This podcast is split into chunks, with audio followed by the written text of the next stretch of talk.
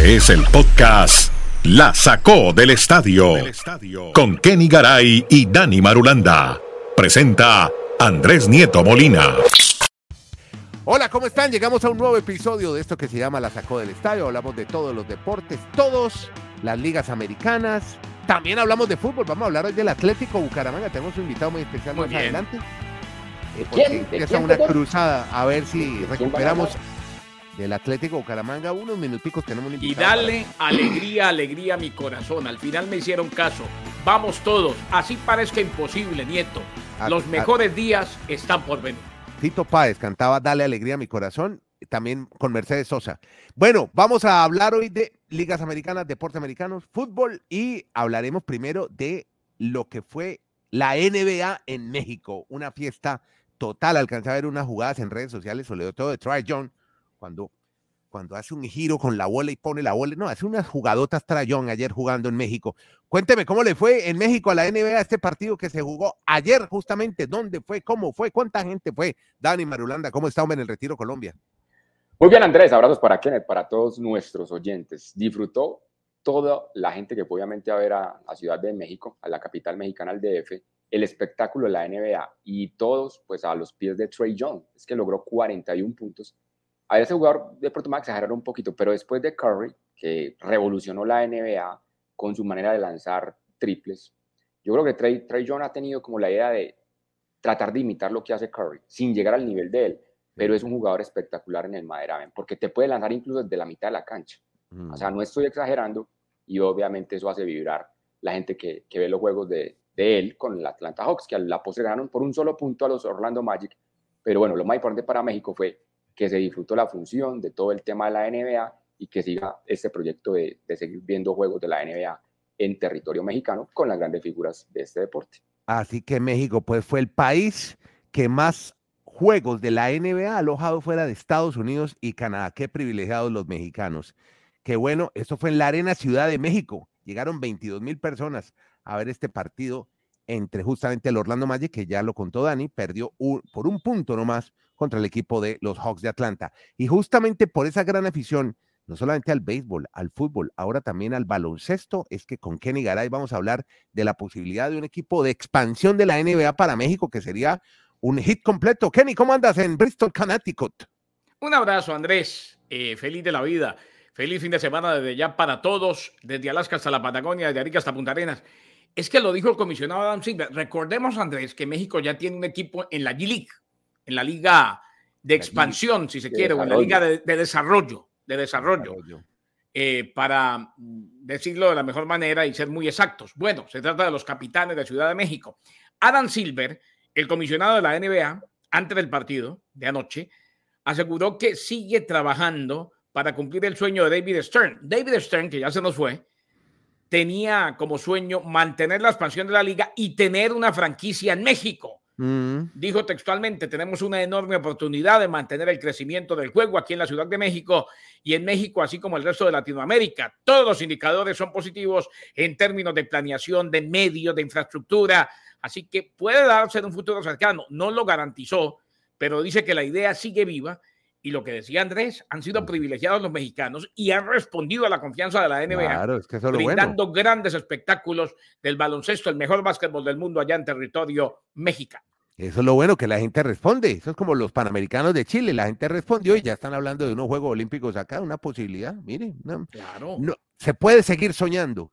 Mire, hablando de soñar y de mantener el sueño de ese equipo NBA en México, parece que también otro que sueña Kenny es LeBron James con un museo. ¿Cómo es la historia del museo de LeBron? No solamente que sueña, sino que ya es una realidad, Andrés. Mm, O sea, usted vaya listando su plata.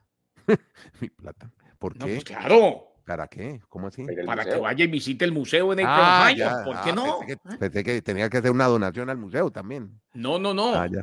LeBron James Home Court. LeBron James Home Court. Mm, Un museo dedicado a LeBron y todos sus hitos. ya. Se inaugura el 25 de noviembre en la ciudad natal de LeBron James, en Akron, Ohio. Experiencia multimedia, recreación del apartamento donde él y su madre Gloria vivieron junto con objetos de su infancia, su carrera como jugador en la secundaria, sus campeonatos con Cleveland, con Miami, con los Lakers de Los Ángeles. El museo se encuentra atención Madulanda, que ha ido mucho por ahí, en House 330, una instalación que la Fundación James inició para dar servicios a la comunidad donde LeBron creció. O sea, ahí mismo, donde hizo la, o donde tuvo como sede la entidad benéfica, ahí mismo va a ser el museo de LeBron James. Entre los artículos en exhibición, Andrés, a usted que le gusta todo esto. Sí, claro, es la memorabilia se llama. Cuente. La memorabilia, sí, señor. Mm. Memorabilia. El traje completamente blanco que James usó en el draft de la NBA en el 2003. Vea. Su camiseta del juego McDonald's All American. Un tablero y un aro originales de St. Vincent and St. Mary High School, donde James llamó por primera vez la atención de los fanáticos del baloncesto cuando era apenas un adolescente. O sea, señor, ya tiene museo propio en Akron, Ohio, LeBron James. Sería bueno, vea. El plan se lo hago así, Nieto. Usted que sabe tanto de todo, y principalmente de música y deportes. usted se va para Cleveland, va y visita una vez más el Museo del Rock and Roll y pasa ahí al ladito a Akron, no muy lejos, y va al Museo de LeBron James. Oiga, eh, estaba pensando, si Curry también, Steve Curry, también nació allá. ¿Será que pueden compartir museo o será que Curry tendrá el suyo? Porque yo vivía primero de Curry, ¿no? Mm, eh, hay que esperar, hay que esperar.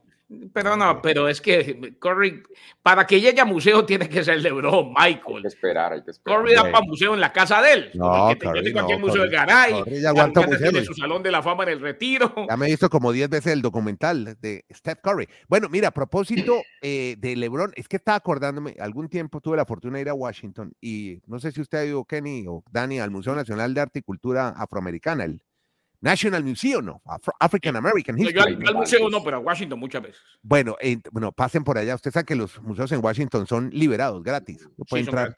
Y ese museo es fantástico. Y LeBron James donó para varios spots homenaje a héroes de la, del deporte negros, entre ellos Mohamed Ali. Usted va a poder ver mi perfil de, de ex, va a poder que yo estoy ahí. Estoy en el. Eso lo donó LeBron James, ese homenaje a Ali. ese spot, así? ¿Por qué hizo así? Porque así salgo yo con Mohamed Ali, porque yo admiré mucho a Ali, entonces salgo así en el, en el tweet, en el ex. Entonces ahí queda el registro, el testimonio de mi paso por ese museo. Eso lo donó, así como de otras figuras de, del deporte negro. Eh, pásese un día por allá, Kenny, usted que está Una, una pregunta, ¿usted a quién, le heredó, a quién le heredó el amor por Mohamed Ali? ¿A su papá? Y que tuve la fortuna de verlo en la Plaza de Toros de la Santa María. Mi papá era secretario de gobierno y cuando... ¿Se lo vio? claro, en vivo, claro. Hizo una exhibición en Bogotá, en la plaza, en el sitio de, donde, se corrían, donde hacían corridas de toros. Ahí alguna vez boxeó una exhibición con, eh, ¿cómo se llama este boxeador colombiano? Uno que era muy famoso también de peso pesado. No, Bonavena, Bonavena era el argentino. Había uno colombiano también. Pulgarcito. No, hombre, qué pulgarcito. No, había otro de que hubo. Y había, un colombiano peso pesado que se llamaba Pulgarcito. Sí, sí, sí, sí pero no era, no era, con Pulgarcito, no, era con otro. Es que esto es vieja guardia, Andrés. Están hablando de vieja guardia. bueno, pero, pero vi a Ali. Pude ver a Ali en exhibición y eso he prendado la figura de Mohamed Ali. Mi bueno, respeto. Yo alguna vez lo vi de lejos, pero ya. Ah, oh, yo, lo vi, yo lo vi peleando aún pero ya en sus peores días y, padeciendo una enfermedad larga y difícil. ¿eh? Claro, el Parkinson que se lo llevó. Podcast La Sacó del Estadio. Entramos a territorio de Major League Baseball para hablar de nueve latinos que ya están nominados al bate de plata. Marulanda, contanos un poco quiénes son los latinos, qué significa ser bate de plata. Andrés, es, un equipo de todo estrellas, los que seleccionaron entre los latinos sobre todo. Mire, son 20 jugadores los que seleccionan en total. Por cada posición de campo se selecciona uno en cada liga. Entonces son los cinco outfield, perdón, los cinco infielders, los tres outfielders, ahí tenemos ocho, más un bateador designado nueve y un utility 10 de la Liga Nacional y 10 de la Liga Americana. De esos 20 que seleccionaron, nueve son latinos y el bate de plata se le otorga el premio a los que mejor juegan en ofensiva, o sea, a los que mejor batean, para hacerlos más simple el ejemplo. El equipo es así, es brillante. Me lo tengo hasta memorizado porque me parece un equipazo. Primera ¿Y podrían hacer un equipo? ¿Todos son en el, mismo, puesto? Yo le hago un equipo ya. Primera base, Yandy pues, Díaz. Bien. Segunda base, Luis Arraez. Wow. El shortstop, Francisco Lindor. el tercera base, Rafael Devers. El catcher, William Contreras. O Wilson Contreras. los outfielders. Wilson. Y los outfielders seleccionaron cuatro. ¿Quiénes? Ronald Acuña. Mm. Juan Soto, no. Julio Rodríguez no. y Luis Robert Jr. Nueve jugadores seleccionaron de los 20 latinos. Es un equipo. un equipo de y lanzadores. Ese, no es un camión, no, porque son bate, bate de plata. Ah, puro bate, puro bate. Pero ese, ese no es un camión de leña. Ese es un avión de leña. Un 747, qué viejo, ¿no? Un jumbo de leña, sí, el 74. En, en, mi época, cuando era niño, el 747 era el avión en el que uno se quería montar. el grandote. Y era, y era el más grande. Eh, los bates de plata siempre me trae a la cabeza. El día que debuté haciendo radio con Jerez, llegué, hombre, no llega afinadito con el béisbol, al fin y al cabo. Y arranqué. Entonces le dije, Ernesto, hoy se entregan los guantes de plata. Oh, es el guante de oro y el bate de plata. El guante de oro son los mejores en defensiva y el bate a los y, y, dos detallitos más rápidos, Andrés, de esos jugadores que seleccionaron. Seleccionaron, perdón. Sí. El de Gunnar Henderson fue seleccionado como utility, pero es novato. O sea, usted siendo novato y ya fue seleccionado como mejor bateador en esa, en ese, en esa función, en ese trabajo del campo de juego como utility, que él hace parte de los Orioles de Baltimore. Y de todos los que seleccionaron, el que más veces lo ha ganado de esos 20, pues nada más y nada menos que Mookie Betts. Seis mm. veces le han otorgado ya ese premio, como con esta temporada, de bate, de bate de plata mejor, a Mookie Betts, el outfielder de los Dodgers. Buenísimo, buenísimo. Bueno, yo sigo en béisbol y ahora con Kenny para que hablemos de los Phillies de Filadelfia, que definitivamente han confirmado, Kenny, a, bueno, la gran figura del equipo, gran bateador, primera base titular, Bryce Harper, y parece, todo parece indicar, Kenny, que terminan los días de Hoskins en el club. Sí, es que ah, por ahí va Andrés. Eh, eh, decidieron que Harper, dos veces más valioso, es el primera base del futuro. Eh, lo dijo Dave Dombrowski, el veterano presidente de operaciones de béisbol de los Phillies, la directiva y el manager Rob Thompson llegaron a la conclusión de que Harper es la mejor opción en la primera base. Hizo 36 aperturas en primera base esta temporada, después de que Hoskins se rompió el ligamento cruzado anterior durante los entrenamientos de primavera. Así pues que ya va a ser el primera base de tiempo completo Bryce Harper. Y, una, una nota aparte, estoy viendo a Marulanda, nieto. Si, si eh, Juan Ponce de León llegó a la Florida buscando el secreto de la eterna juventud y encontró la tierra de las flores que llamó la Florida. Hombre, este muchacho encontró el secreto de la eterna juventud. Cuando Marulanda se afeita, parece que tuviera 20 años menos que usted y yo, y somos todos de la misma edad. No, no, no, no, Dani mucho más joven. vas a decir Benjamin Button o qué? bueno, oiga, me voy, cambiémonos para fútbol americano porque Dani nos tiene una nota previa a la semana 10 de la NFL y justamente tiene que ver con un jugador que se llama. Higgins, eh, que estuvo con costilla roto hace un tiempo y, sigue todavía ausente. Va a estar con los Bengals de Cincinnati. Cuéntenos ayer, le fue muy bien al equipo de Chicago ayer. Sí, señor, es otra lesión más para T. Higgins, que se ha convertido en uno de los receptores más dinámicos y más importantes para Joe Burrow en la ofensiva de los Bengals. Pues la gran figura de ellos es Jamar Chase, pero T. Higgins ha jugado también muy bien esta temporada, pero ahora tiene otro problema, tendón de la corva. Mm. Entonces se dice que no va a estar disponible para jugar el fin de semana contra los Texans. Y déjeme recordar, como que hace muchos días no lo hacemos, eh, estas recomendaciones que hacemos de fin de semana para que no se pierdan algunos par Por favor, sí, sí, yo me, yo me planillo con usted, yo me agendo. Porque es que, eh, que, ahora que a principios de esa temporada recomendamos unos y nos salieron unos bodrios, nos salieron unos partidos un poco... No, pero igual, con el desprograma que tiene Nieto después de los panamericanos, cualquier cosa le sirve. hay dos, esos dos juegos del mediodía, antes del domingo. Los San Francisco 49ers van a visitar a Jacksonville Jaguars. Es un partido para ver muchas cosas. Primero, Jaguars de enfrentarse a una real defensa, porque los Jaguars están jugando muy bien, pero tienen el interrogante. Vamos a ver cómo juegan frente a una gran defensa como la de San Francisco. Y del lado de San Francisco, a Brock Purdy le están tocando así ya ahí como en la cabecita. Bueno, hermano, usted sí, de, de Mister Irrelevante nos, nos elevamos y ahora mm. es el momento de, aquí es el partido que hay que ganar. Entonces, él les dijo interesante ver ese juego. y a esa misma hora, Andrés, hay un juegazo también en, la división central de la liga de la conferencia americana. Los Ravens con Lamar Jackson, que está jugando muy bien, su defensa es dominante también, contra Cleveland. Ojo que la defensa de Cleveland juega muy bien y cuando tienen a Deshaun Watson al comando, ese equipo cambia. Es un duelo muy interesante porque es una rivalidad divisional y están peleando por ganar quién va a ser el mejor. Y finalmente el juego más tardecito entre los Lions y los Chargers, ver también la evolución que tienen los Lions y cómo Justin Herbert en su estadio puede enfrentar a un muy buen equipo como los Lions. Son tal vez los tres juegos más interesantes que hay este fin de semana para no perderse. Buenísimo. Bueno, no, ¿sabe que Ustedes me dicen que estoy ando desprogramado. Aquí en Santiago va a haber un showroom, van a exhibir va, un monoplaza, un Red Bull, va a estar por las calles de Santiago. Esto para hacer un exhibición. De pronto me voy para eso, Garay, para que, que, no que no estoy tan desprogramado. Qué envidia, me encantaría mañana salir a la calle a ver un Red Bull de eso. A un Fórmula 1 y oír cómo suena. El Tiene un sonido diferente. El sonido es emocionante. Exacto, ¿vio? Así no, yo no puedo ir a las caras de Fórmula 1, pero puedo ver un monoplaza por las calles de Santiago, por la avenida semana estaré, estaré trabajando, si Dios lo permite, dos partidos, uno de la Bundesliga y uno de College Football, y el domingo... NHL? ¿Eh?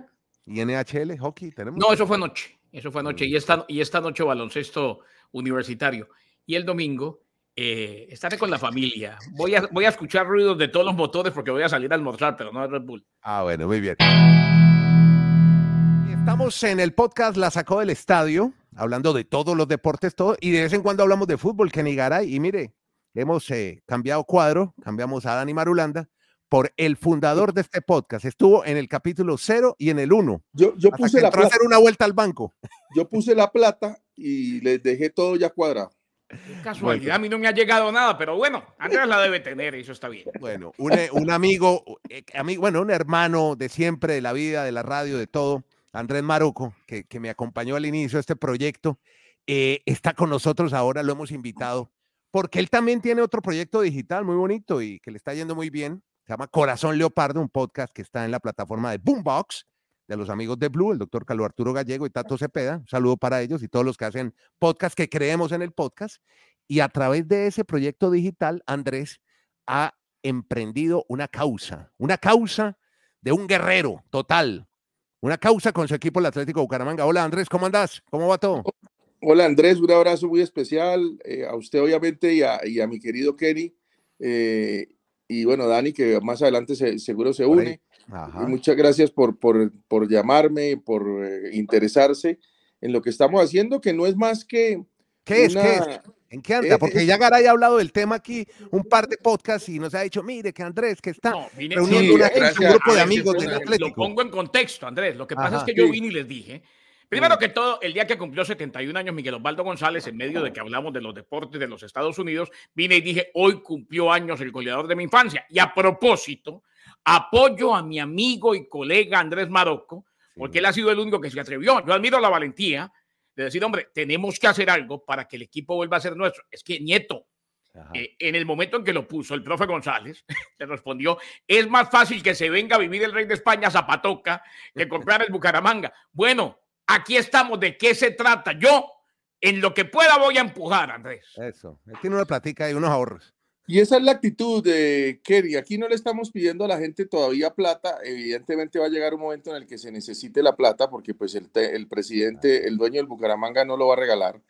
Pero por ahora estamos uniendo voluntades eh, y empezando a pensar qué es lo que se debe hacer. Porque Andrés, eh, uno no puede cometer los mismos errores que se cometen generalmente en el fútbol colombiano entre otras cosas, algo que, tengo absolutamente claro es que no se puede pasar de un dueño único a otro dueño único. Por eso mucha gente me dice, ah, dígale a, tales y cuales, y ellos le compran, eh, dígale, no, necesitamos es hacer un pool de gente precisamente para que, para que eh, eh, se puedan hacer las cosas mucho mejor. Estamos encontrando el modelo, en reuniéndonos, hemos tenido gran aceptación, gracias a Dios Andrés ha sido impresionante eh, lo que se ha regado la bola y, la, y, lo que la ciudad ya empieza a, entender como una causa de ciudad. Eh, y eso para mí va a ser, eh, es lo más importante, ¿no? Porque es que estamos cansados, como lo dice Kenneth, hace 75 años se fundó este club y no hemos podido tener sino una medio alegría que fue el subcampeonato del 97 ir a la Copa Libertadores del 98. Eso es lo máximo que ha tenido. Bueno, y los títulos de la B, que eso los títulos de la B. Ni se cuentan. Entonces, realmente yo creo que ya es hora. Es una plaza linda. Eh, este, y, bueno, hay muchas, eh, muchas ganas y estamos primero juntando todas esas voluntades, Andrés, y esas iniciativas para ponernos de acuerdo y ya después crear una estrategia para poder llegar un día a ofrecerle a este señor, al señor Oscar Álvarez, para que, para que hombre, entienda que ya eh, se le tiene que agradecer por lo que hizo, pero él tiene al Bucaramanga como, como un juguete viejo. de esos arrumados que, que se llenan de polvo y que como que poco, poco cariño se le tiene. Entonces, hombre, si él no quiere realmente entender que, que, que, a, un equipo de fútbol hay que quererlo, hay que hacerle, eh, hacerle el mantenimiento no solo preventivo, permanente, sino de futuro, como hace uno con el, con el carro, eh, y, y, con calidad, pues es muy complicado. Entonces, todos los años pasa lo mismo, ¿no? Arrancamos bien los torneos, nos ilusionamos, nos caemos y no alcanza para clasificar y terminamos siendo las me reír del, del, fútbol colombiano y estamos cansados los hinchas del Bucaramanga de eso, Andrés. La, la analogía es la correcta. Eh, Nieto, la analogía es la correcta, Marocco. Eh, un juguete viejo que de vez en cuando le pone baterías o de vez en cuando lo carga para ser un poco más modernos. Cuando, cuando yo hablo con Andrés Marocco, eh, no hablo con el comentarista consolidado, con el comunicador de tantos años, con el compañero de 10 no, yo hablo con el compañero del Colegio San Pedro, con el que sufríamos el viernes en la previa y el lunes con el guayabo y a veces con la alegría del triunfo y nos encontrábamos en el estadio y llegábamos al Alfonso López con la bandera del equipo y con papel picado. O sea, fueron momentos inolvidables. Pero aquí es donde viene el próximo paso, Andrés. Eh, ¿cómo, ¿Cómo nos integramos? ¿Cómo eh, juntamos a toda esta gente? ¿A dónde vamos? ¿A Corazón Leopardo? Eh, ¿cómo, ¿Cómo puede la gente empezar a incorporarse al proyecto? Por ahora sí, tal cual, porque todavía no, o sea, no tenemos claro el modelo, pero ya lo estamos, o sea, estamos muy cerca por ahora con la buena energía, con los buenos comentarios a través de, de, nuestro de nuestra cuenta en, Twitter o en X o en X, como le quieran decir, que se llama Corazón Leopardo.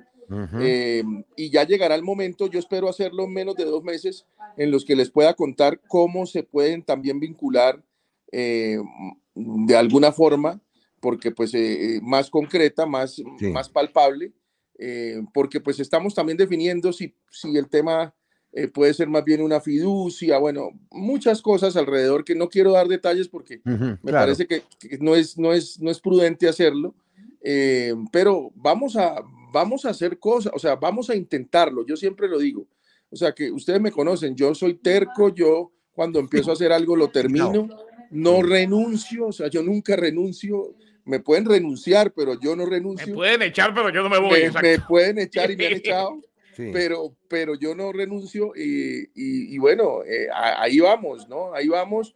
La idea es hacer una cosa muy estructurada, Andrés y, Kenneth, mm, estudiada, pensada en los, eh, basada en los éxitos y los errores del fútbol mundial y nacional, que nos podamos convertir también en un modelo de equipo para el fútbol colombiano, porque es que desde lo particular a lo general, nosotros necesitamos otros proyectos en el fútbol colombiano para crecer. Nuestra liga sigue siendo un despelote. Mm, Nuestra liga sigue teniendo una cantidad de problemas terribles. el torneo del fútbol colombiano es, es supremamente eh, mediocre. Entonces, hombre, entre otras cosas, porque tiene instituciones mediocres. Entonces, vamos a tratar de, de, salvar el Atlético, entre otras cosas, para hacer las cosas de una manera completamente diferente y transparente. Que el hincha pueda participar no quiere decir que el hincha es el que va a manejar el equipo. Eso tampoco puede ser así, porque los equipos de fútbol no se manejan con el corazón, se manejan con la cabeza y el corazón. Hay una cantidad de presidentes hinchas detrás de escritorios de Nieto y Marocco que han quebrado equipos. Claro, ese, ese error no se puede cometer. Vamos a reunir gente que sabe de esto, que ha estudiado, que se ha preparado. Vamos a hacer algo realmente interesante en la medida que se puede hacer. Tranquilamente, no lo logramos. Eh, no pudimos conseguir la plata o la conseguimos y el señor definitivamente no quiso vender, pues hombre, el esfuerzo. Hicimos el esfuerzo. Yo creo que se puede.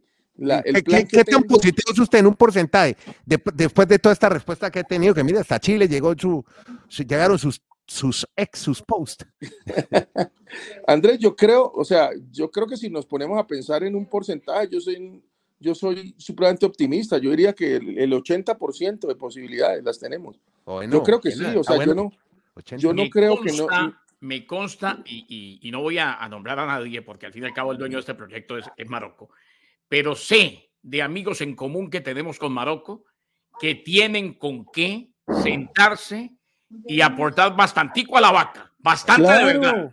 Claro, Kenneth, es, es, es, que eso es lo que me tiene a mí, digamos que tranquilo. Y las fuerzas vivas de la ciudad son como unos leones dormidos, pero existen. Eh, y tal vez lo que hace que el santanderiano a veces sea tan desconfiado es precisamente porque no existen eh, proyectos sólidos eh, permanentemente. Yo creo que eso es lo que queremos hacer. Un proyecto sólido para presentarle a, a la gente que realmente quiere aportar y se dé cuenta que van a tener la garantía de que esa platica primero no se va a perder. Y segundo, vamos a recuperar un patrimonio de la ciudad, porque es que el equipo se llama Atlético Bucaramanga. Pues hombre, mucho éxito. Aquí vamos a dejar escrito arroba corazón leopardo en X, ¿no? Por ahora ahí. Sí, Póngalo en notificación y ahí llega toda la, toda la información. Puedo hacer? Yo les digo, seguir acá, esperen, ya les contaremos. Vamos con tiempo. Evidentemente, personas como Kenneth Garay sabrán más rápido todo y, y, lo, y vamos a tratar de que nos ayude, como siempre lo ha hecho, porque necesitamos a pensar también, Kenneth, porque porque usted, usted ha vivido y conocido muchas cosas en su carrera, muchas eh, estructuras deportivas en Estados Unidos, sí que más. Tenemos que aprender realmente de los mejores modelos en el mundo para poder hacer las cosas bien. Andrés, usted también, por favor, eh, todo lo que ha visto en Chile, todo lo que usted le encanta el, el, deporte de todos lados, eh, eso también, o sea, la idea es que ayudarnos a pensar a todos. Usted también tiene familia santanderiana entonces, de, un, de alguna manera, yo sé que usted le tiene cariño al Bucaramanga. Mis tíos, mi papá. Bueno, Andrés, mucho éxito en esta causa y apoyo desde este podcast. Vamos, y no íbamos a hacer sonar ese bafle duro, porque lo grande no es que sean tan grandes. Lo que pasa es que los demás viven todos de rodillas. Exactamente. Un abrazo para los dos y para Dani y que sigan adelante con este extraordinario podcast. Gracias, gracias y seguiremos con Corazón Leopardo. Muchas gracias. Andrés Maroco estaba aquí en La Sacó del Estadio Podcast podcast La Sacó del Estadio. Eh, Dani ha estado muy atento al desarrollo de las chicas tenistas en la Copa BJK Billie Jean King en Tokio, Japón y Colombia. Cuéntenos cómo va. Pues, vea, no me ve las ojeras, vea. Sí. Ah, viendo a las 2 de la mañana, 2 de la mañana. mucho amor al tenis femenino.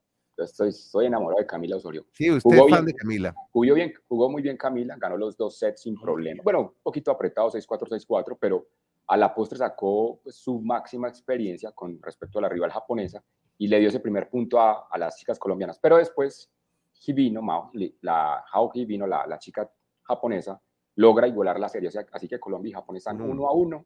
Y mañana otra vez velada para los amantes del tenis porque vuelve a jugar Camila, vuelven a jugar Lizarazo y esperar, yo no sé, Andrés, si va a ser la pareja de doble la que va a poder definir esta serie. Recuerda que se juega el mejor de cinco, o sea, el que gane tres juegos de los cinco, pues estará avanzando a la ronda clasificatoria del Grupo Mundial. Chao muchachos, gracias ya, suerte, que la pasen bien. Podcast La Sacó del Estadio